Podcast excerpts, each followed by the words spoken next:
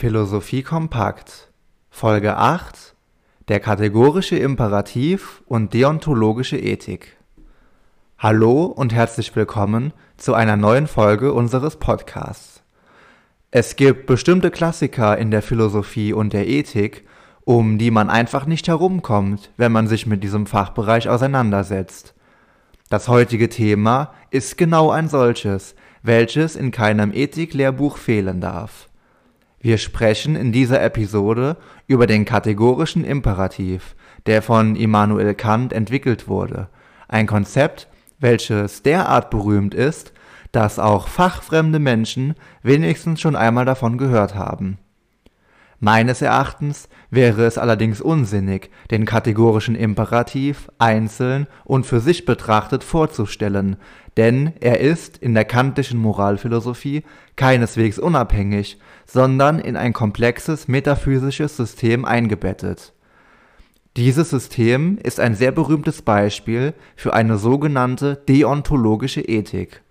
Aus diesem Grund möchte ich anhand dessen zunächst allgemein erklären, was eine deontologische Ethik ausmacht und inwiefern Kants Theorie darauf zugeschnitten ist, bevor wir dann den kategorischen Imperativ analysieren werden für eine Erklärung ist es auch erforderlich, zumindest kurz, darauf hinzuweisen, wie sich die deontologische Ethik von anderen ethischen Positionen unterscheidet und abgrenzt.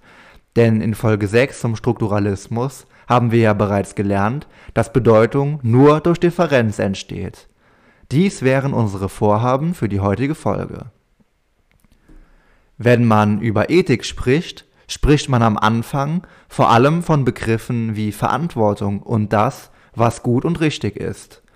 Ein ethisches System kann unter anderem als normativer Leitfaden dienen, an dem man sich orientieren kann, wenn man Interesse am moralisch richtigen Handeln hat.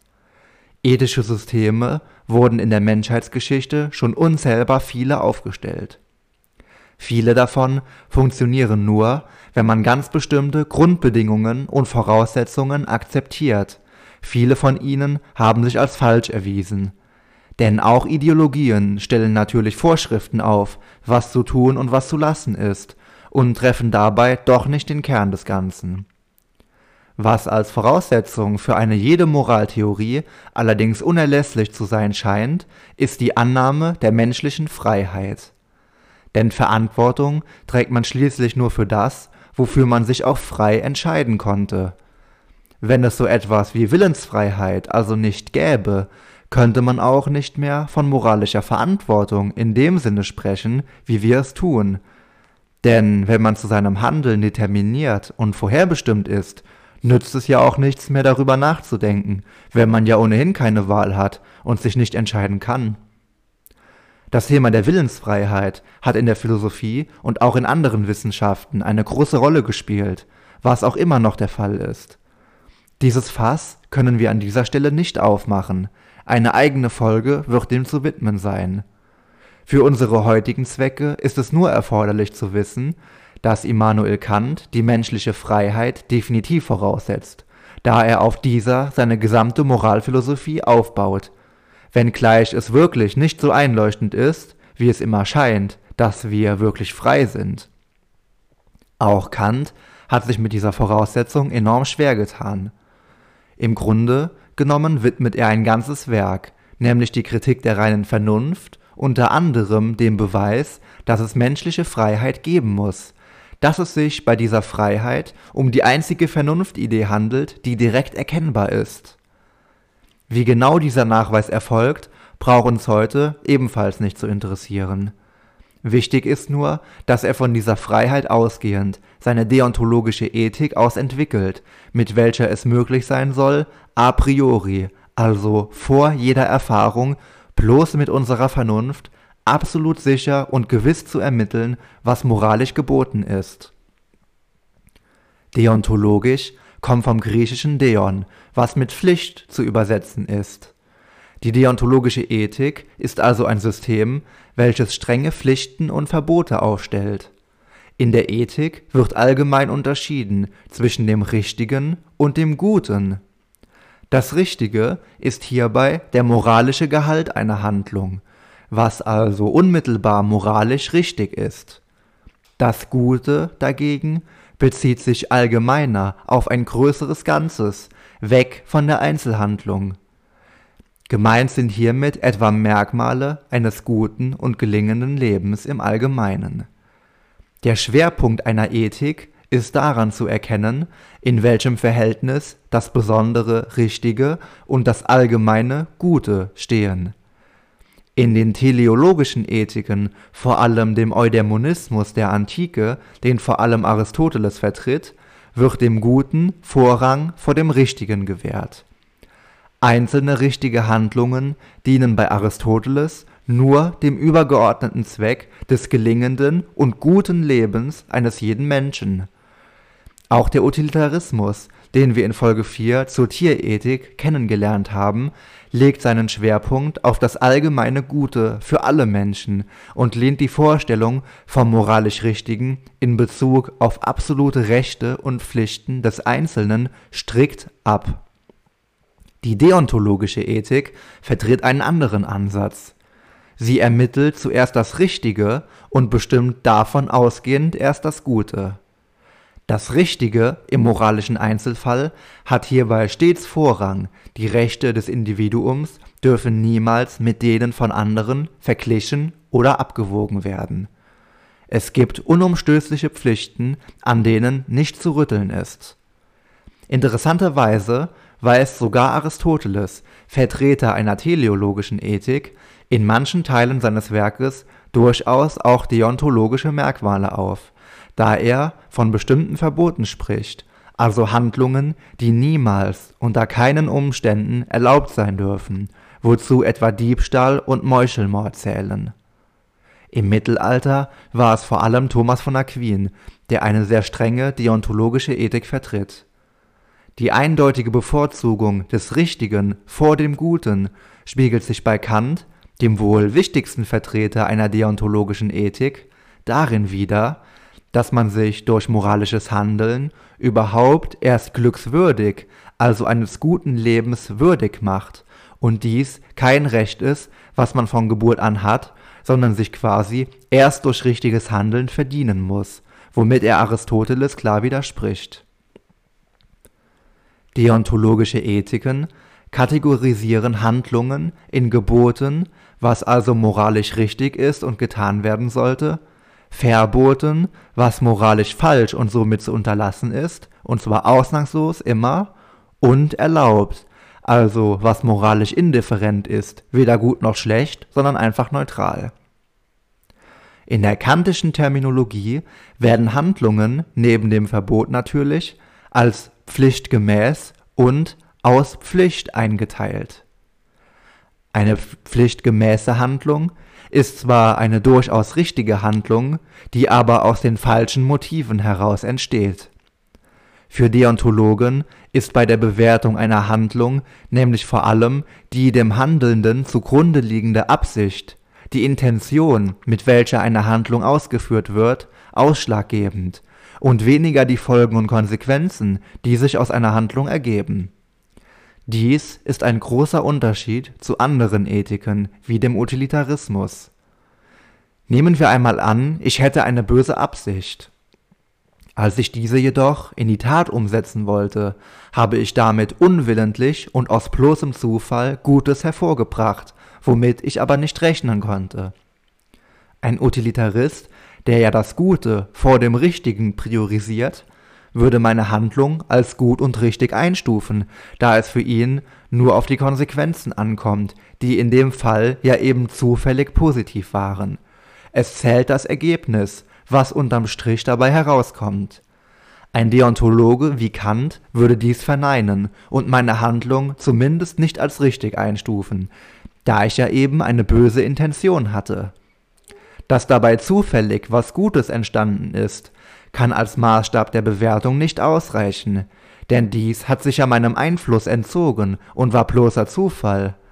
Ausschlaggebend kann nur die Intention sein, da diese aus freien Stücken beschlossen wurde und somit das einzige ist, worauf ich als Handelnder aktiv Einfluss habe. So ist auch eine Handlung mit schlechten Folgen richtig, sofern ich dabei die richtige Absicht hatte. Ein Beispiel wäre etwa, wenn ich einem Obdachlosen Geld gebe. Für Kant wäre das erstmal eine pflichtgemäße Handlung, wobei man sicherlich streiten kann, ob man wirklich moralisch verpflichtet wäre, einem Obdachlosen etwas vom eigenen Geld abzugeben, aber nehmen wir dies der Einfachheit halber einfach mal hin. Doch wenn ich dem Obdachlosen nur Geld gegeben hätte, um meine Begleitperson zu beeindrucken, was ich doch für ein netter Kerl bin, dann habe ich laut Kant die falsche Motivation bei der Handlung gehabt und sie ist somit nicht moralisch pflichtrichtig, also bloß pflichtgemäß.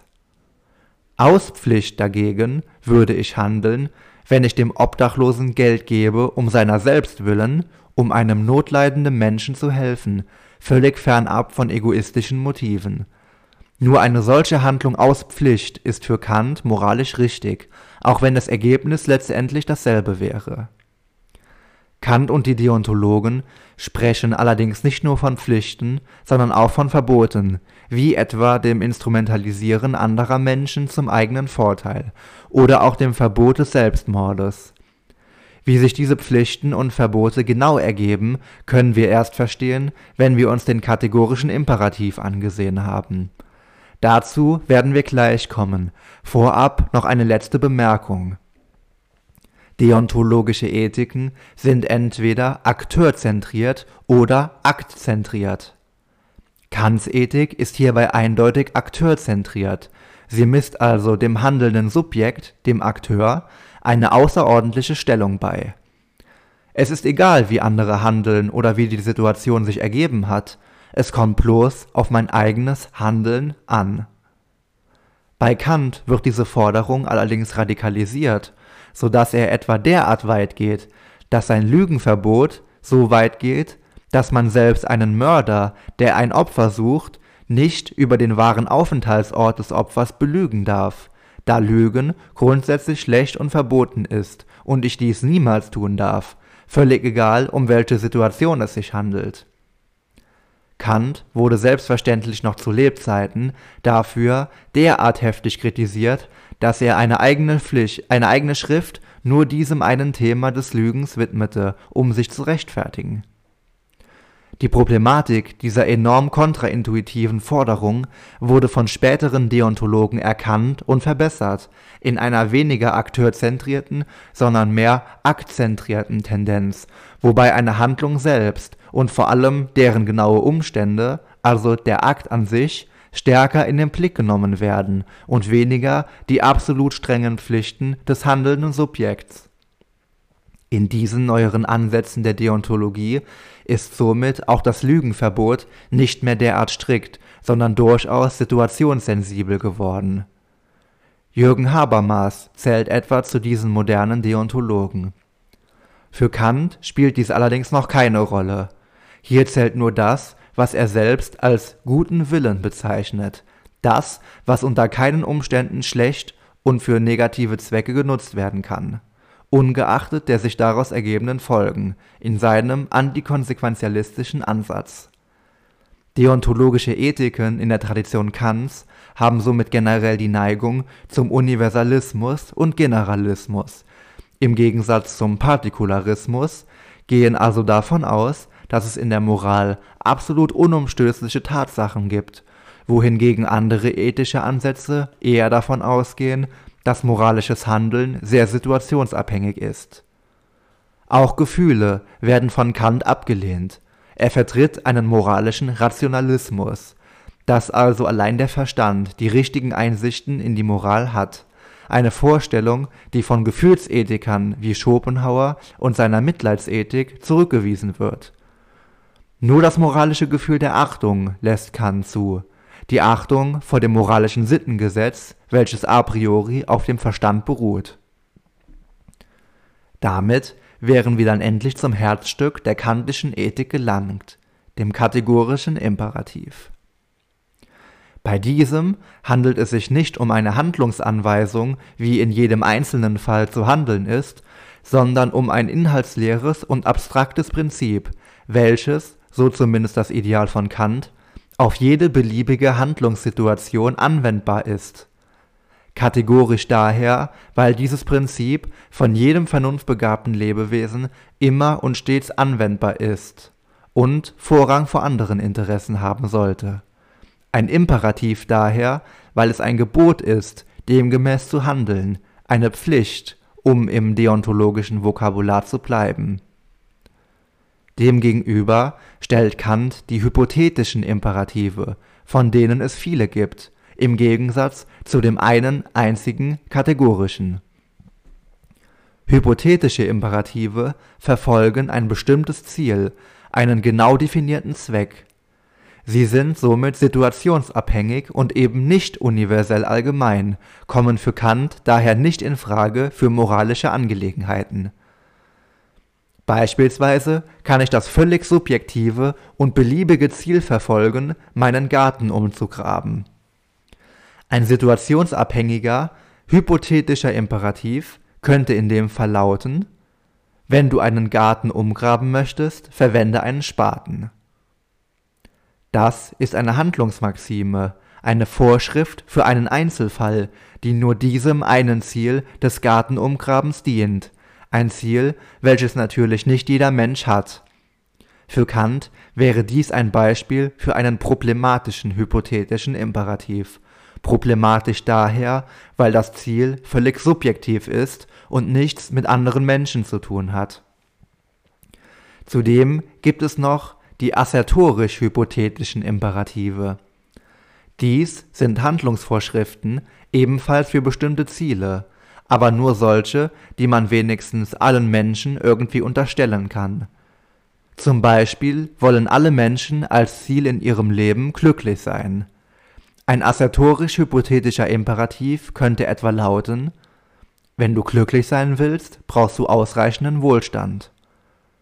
Das mag zwar für alle Menschen irgendwie gültig sein, reicht Kant aber als universelle Maxime nicht aus, da auch dieser Imperativ nach wie vor nur einem bestimmten Ziel, in dem Fall der Glückseligkeit dient. Der kategorische Imperativ ist dagegen zielunabhängig und damit immer gültig. Man kann sich dies folgendermaßen verdeutlichen. Die hypothetischen Imperative, sowohl die problematischen als auch die assertorischen, sind Schlüssel nur für bestimmte Türen oder Zwecke. Einen Autoschlüssel kann man nur benutzen, wenn man das Ziel verfolgt, sein Auto zu benutzen, nicht jedoch kann man damit die Haustür öffnen. Die Schlüssel bleiben zweckgebunden und gelangen nicht über diesen Zweck hinaus. Der kategorische Imperativ ist in dieser Metapher quasi ein Universalschlüssel, mit dem man jede Tür öffnen kann, alles benutzen kann, der immer funktioniert und überall für jeden gültig ist. So kann man sich das ungefähr bildlich vorstellen.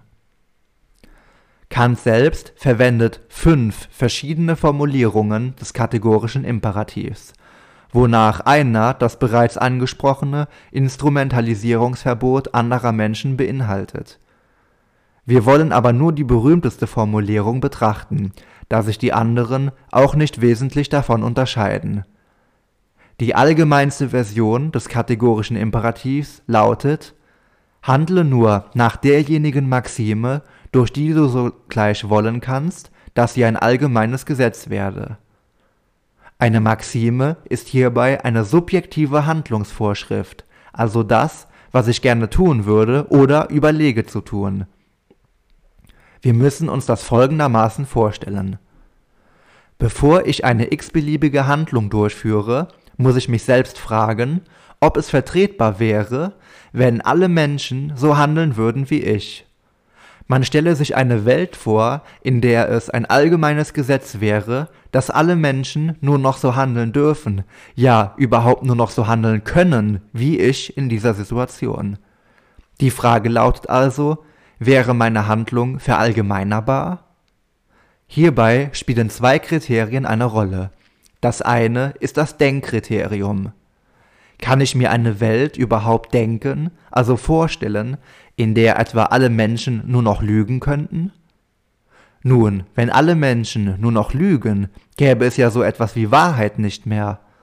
Auch Vertrauen ineinander würde zerbrechen, ja es könnte solche Begriffe wie auch Aufrichtigkeit gar nicht mehr geben, da ja ohnehin alles nur unaufrichtig wäre. Eine solche Welt wäre undenkbar, da sie einige unserer zentralen Begriffe völlig ad absurdum führen würde, so dass sie gar nicht mehr bestehen könnten. Eine solche Welt wäre rein begrifflich betrachtet ein völliger Widerspruch.